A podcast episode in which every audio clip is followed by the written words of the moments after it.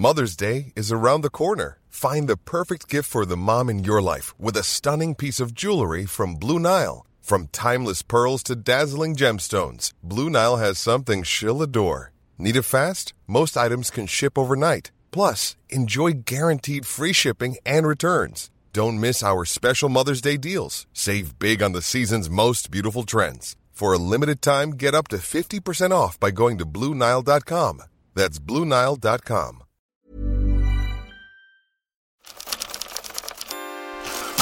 Je crois que peu importe euh, la langue et le niveau de langue, mais si on est là pour se moquer un peu d'un pays ou de critiquer un pays ou, un peuple, faut avoir un peu euh, de la crédibilité pour, parce que sinon ça passe vraiment euh, pour un truc méchant.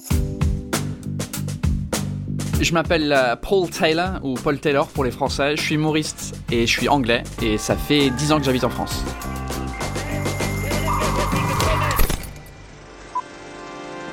Le musée des sons. Le musée des sons. C'est des sons. Le musée des sons. Bonjour et bienvenue dans le musée des sons. En ce moment, on a bien besoin de rigoler un coup et l'humour devrait être classé dans les besoins essentiels. Pour être drôle, il faut avoir un bon œil, mais aussi une bonne oreille. Arriver à choper les expressions, les tonalités, les voix, pouvoir les imiter, faire passer de l'ironie subtilement.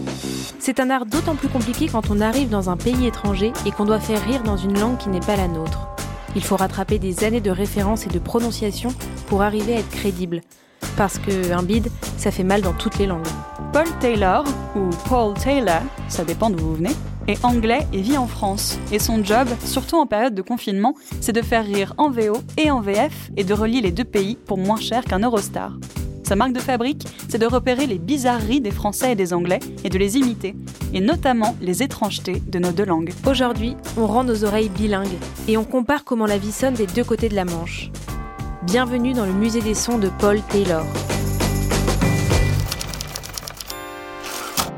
Euh, ouais, c'est plus avoir un- une bonne oreille qu'un bon oeil parce qu'au final, euh, en tant qu'humoriste, quand on est sur scène, surtout si on est humoriste de stand-up, il y a un échange avec le public. Si on écrit une blague à la maison et on dit ah, je vais tester ça ce soir dans une cave euh, à Paris devant 50 personnes, bah il faut savoir écouter le public et se dire ah ils ont rigolé, elle est bien, ah ils ont pas rigolé comme je pensais qu'ils allaient rigoler, il faut que je retravaille la blague. Même si euh, on le sent directement, il faut avoir un peu euh, une objectivité euh, sur ces rires-là pour se dire ouais, elle était vraiment marrante, les gens ils ont vraiment rigolé. Mais souvent, ça arrive qu'on pense que les gens ils avaient rigolé et au final non. Et donc c'est pour ça que c'est aussi important de s'enregistrer pendant les, tests et aussi les spectacles et pour pouvoir euh, savoir en vrai qu'est-ce qui s'est passé. Donc euh, ouais, euh, l'oreille est, est, est important.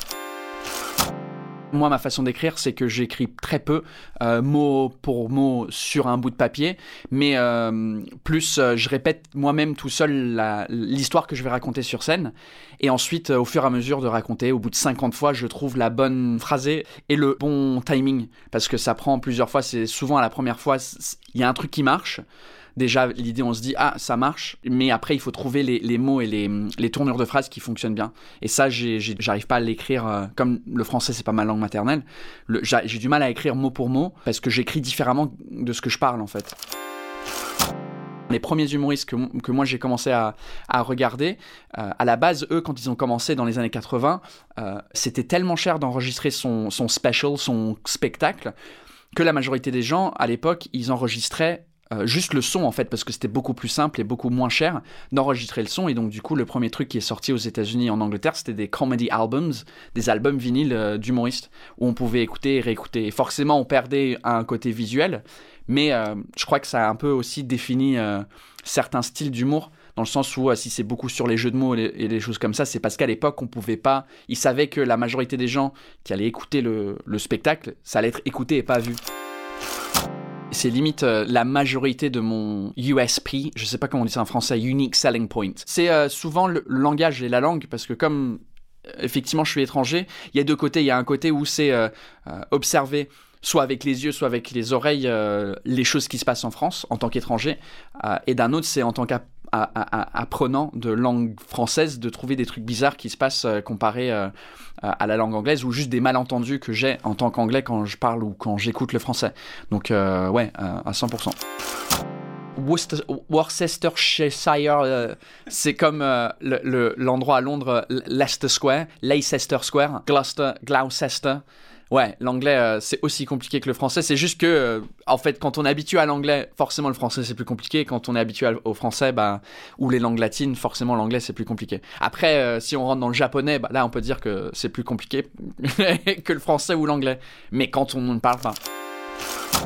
Mon humour c'est assez. genre les français vous êtes cons, juste parce que ça me fait rire d'insulter les gens. Mais euh, je les insulte d'une façon où j'ai un peu raison et puis en fait les Français ils se disent bon oui il nous dit euh, il dit qu'on est con que notre langue elle est conne que euh, voilà on, se comporte bizarrement. Mais bon ça s'entend qu'il a qu'il a assez d'expérience pour se moquer de nous. Ce serait autre chose si j'étais un Anglais lambda qui avait passé un an en, en France et j'étais là ouais les Français vous êtes arrogants dégagez dégagez. Là tu dis bah rentre chez toi en fait. Lorsque là forcément vu que j'ai étudié le français et que j'ai fait un effort avec l'accent et euh, que je suis là depuis 10 ans, les gens ils se disent ouais, enfin il, a raison. C'est ça que j'essaye d'avoir dans mon humour, c'est même si je me moque de la France ou peu importe l'Espagne ou les États-Unis quand je me moque de ces pays-là, j'ai envie que les gens ils, ils se disent ouais, c'est drôle parce que c'est c'est vrai en fait. Je me retrouve souvent dans des soirées avec des, des potes français et euh, ça part sur une réplique des bronzés euh, et euh, sur euh, des personnes que j'ai jamais, je connais pas en fait. Et après, il faut que je demande et ça, ralentit l'ambiance dans une soirée parce que tout le monde commence à rigoler. Donc en vrai, moi je je dis rien et à la fin je vais dire ouais c'est quoi ce truc là Et après on va m'expliquer un peu la, référence. Mais donc surtout dans l'humour, ouais c'est compliqué si on n'a pas les références culturelles. Bah, il y a beaucoup d'humoristes que je suis en France, des potes à moi, et ils font des blagues et je les comprends pas forcément parce que je comprends pas le soit la personne politique, je sais pas qui c'est, soit l'acteur, je sais pas qui c'est, soit le présentateur radio, je j'ai pas les références. euh, je commence à en avoir. Disons que je me sens un peu comme un ado en France parce que je j'ai pas les références que tout le monde a de mon âge en France qui disent ouais euh, tu te souviens euh, de telle pub dans les années euh, 90 Non, j'aimerais connaître parce que tout le monde rigole et moi je me sens con, mais euh, mais je les connais pas. Je repense à une ancienne blague dans mon premier spectacle où je raconte que les, Français ont du mal à prononcer la lettre H en anglais. Au lieu de dire happy, ils vont dire happy. Et je, faisais tout un sketch là-dessus. Ça faisait beaucoup rire les anglophones et les francophones aussi. Mais même cette blague-là, je la racontais en anglais. Parce que c'est difficile de raconter. Ouais, les Français, vous avez du mal à prononcer la lettre H en, en anglais. Parce que les blagues fonctionnaient pas en français. Fallait que ça soit. Parce que c'était des malentendus euh, avec la langue anglaise. Mais euh, les blagues qui peuvent vraiment fonctionner dans les deux langues, genre des histoires euh, ou des anecdotes, ouais, en général, euh, elles font rire euh, des deux côtés parce que c'est la situation qui est marrante plus que euh, le mot exact que j'ai utilisé dans la phrase. Le premier sketch que je faisais sur scène, enfin c'était un peu mon sketch phare quand je faisais des 10 minutes sur scène, c'était sur la bise. C'était un peu le, le sketch qui m'a fait connaître en France, qui faisait pas du tout vraiment rire les Anglais quand je la racontais en anglais, juste en anglais. Et j'avais essayé de faire ça au Festival d'Édimbourg en 2015, où euh, c'est comme le Festival d'Avignon, mais à Édimbourg, donc c'est des milliers de spectacles. Et puis moi, je faisais partie d'une troupe d'humoristes qui parlaient anglais. Et on était sur un plateau, et donc je faisais 10 minutes et j'essayais de faire ce truc de la bise. Et c'est tellement précis à la culture française que euh, ça, ça marchait pas vraiment euh, en Angleterre. C'était genre, ok, ouais, bon, les, Français ils se font la bise. Je comprends pas les difficultés que c'est quand tu rentres dans une soirée. Il faut taper la bise à tout le monde et avant de pouvoir boire sa bière et, il faut trinquer tout le monde individuellement. C'est tellement des choses euh, culturellement françaises que ça fait vraiment que rire les gens qui connaissent la France assez bien pour avoir vécu cette situation-là.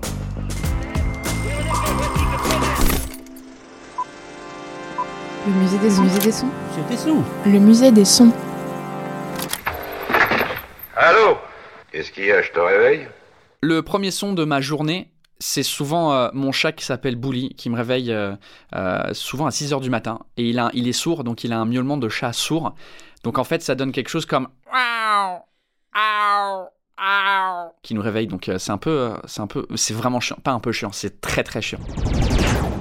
Le son d'une bonne idée, pour moi, c'est comme les dessins animés où on entendait le ting avec l'ampoule qui passe dessus. Euh, Enfin, il me semble que c'était le bruit. Je sais pas pourquoi dans, ma tête c'est le bruit comme, euh, comme un petit ding.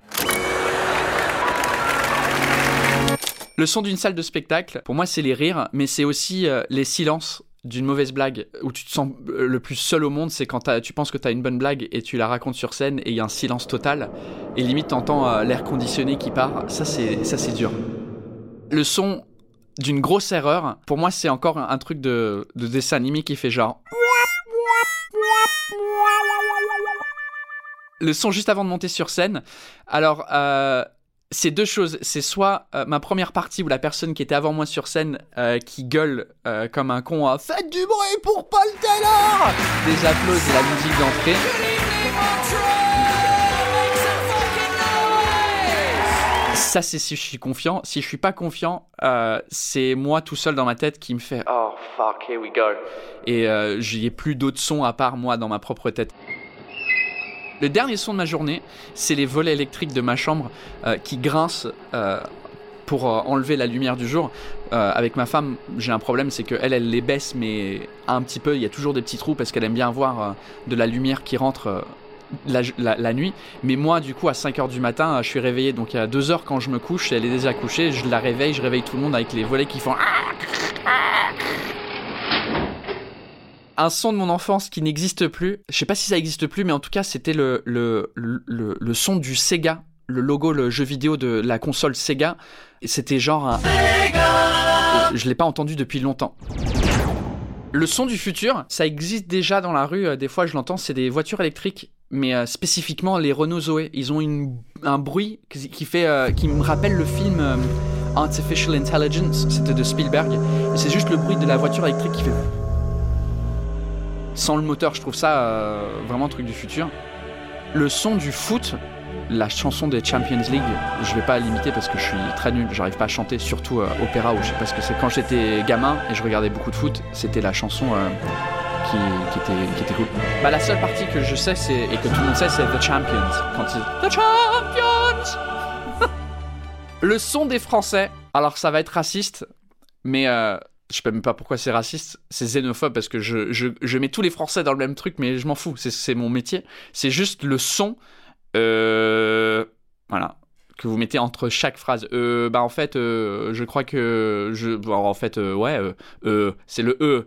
Est-ce que c'est un mot, un, bruit qui n'existe pas en anglais? Nous, c'est um, um. c'est, c'est drôle, les, les fréquences de la gorge euh, de différents pays. Le son des Anglais, plus que um, c'est sorry, sorry, sorry, sorry, sorry, sorry. On dit sorry tout le temps. Euh, je sais pas pourquoi.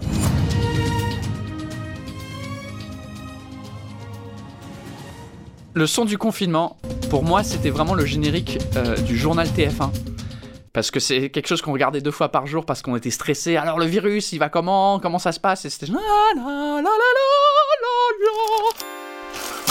Le, le pire son du public, c'est quand ta blague elle fonctionne pas, il y a un silence, mais il y a juste un mec qui fait. Ah, tu fais, ah ouais, bon bah, je vais changer la blague en fait.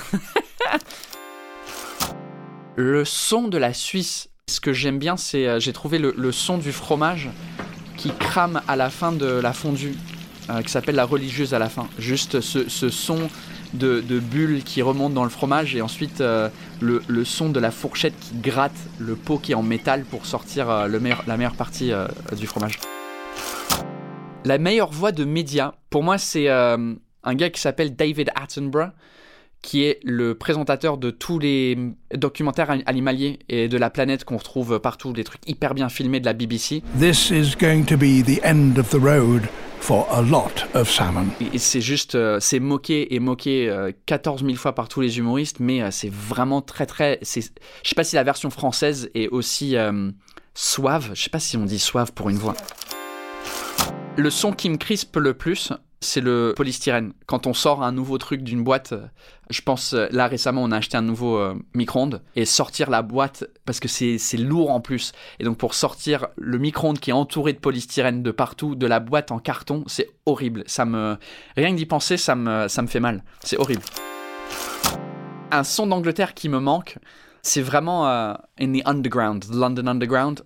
Il y a en fait il y a une bataille qui se passe entre euh, l'annonceur officiel qui est très correct, qui dit Please mind the gap between the train and the platform. mais en même temps, il y a le mec dans le train qui répète la même chose pour les gens qui sont dans le train. Et lui, souvent, euh, c'est un peu un mec de, de l'Est de Londres, un peu euh, working class, qui est là, please mind the gap between train and platform, please mind the gap, please mind the gap, mind the gap. Et c'est genre une compétition entre la voix qui est très officielle. Et donc, du coup, je crois que les touristes, ils doivent se dire, mais qu'est-ce qui se passe ici? C'est incroyable. Donc, ça, c'est un, un truc qui manque. Un son de l'Angleterre qui me manque pas, c'est les sirènes d'ambulance et la police et les, pompiers parce que ça te détruit les oreilles, mais beaucoup plus qu'en France où c'est très docile, c'est on l'entend, mais ça nous fait pas mal. Et, euh, en Angleterre, c'est vraiment euh, c'est horrible, c'est tellement euh, high pitched, je sais pas comment on dit ça, aigu. Soit ça ou la voix de Boris Johnson, ça, ça manque pas non plus. Le son des coulisses. Le son des, coulisses de, mon spectacle, c'est souvent euh, le son de, décapsuler une bière, parce que je monte sur scène avec, euh, avec une bière. Mais avant de monter sur scène, je prends une bière, donc euh, juste le... Le son de mon humoriste préféré, c'est Bill Burr, ou Bill Burr, pour les gens qui comprennent pas trop l'anglais. Et lui, il a toujours une phrase de fin que je trouve drôle à la fin de ses spectacles. Il fait qui veut se dire en vrai euh, bon bah merci euh, il me reste plus de temps euh, merci beaucoup à la prochaine.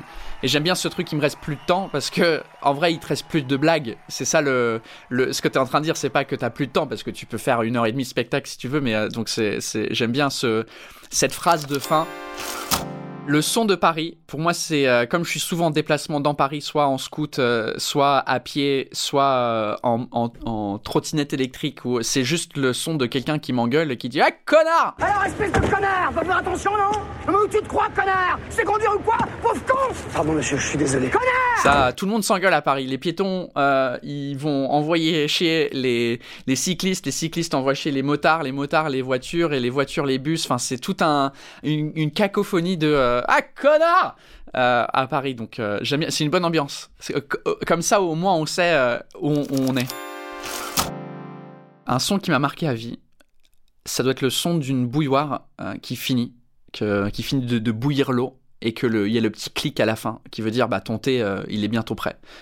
donc c'est très anglais, mais moi j'ai ça au moins trois fois par jour où je mets à bouillir de l'eau et puis ça fait avec l'eau qui voilà un son qui me fait aller mieux, le, le, rire du public en fait. Fuck off Après une blague que t'as pensé et tu dis ah ça ça doit être ça va être marrant ça et que quand tu le fais sur scène et que les gens y rigolent, tu fais ah ok cool ça c'est un, un, un, un, son de, de, soulagement en vrai.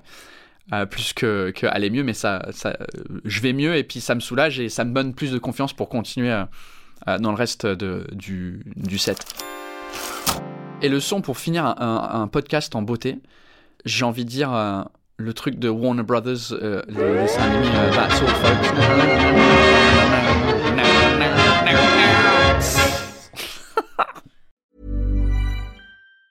Normally, being a little extra can be a bit much, but when it comes to healthcare, it pays to be extra. And United Healthcare makes it easy with Health Protector Guard fixed indemnity insurance plans. Underwritten by Golden Rule Insurance Company, they supplement your primary plan, helping you manage out of pocket costs without the usual requirements and restrictions like deductibles and enrollment periods. So when it comes to covering your medical bills, you can feel good about being a little extra. Visit uh1.com to find the Health Protector Guard plan for you.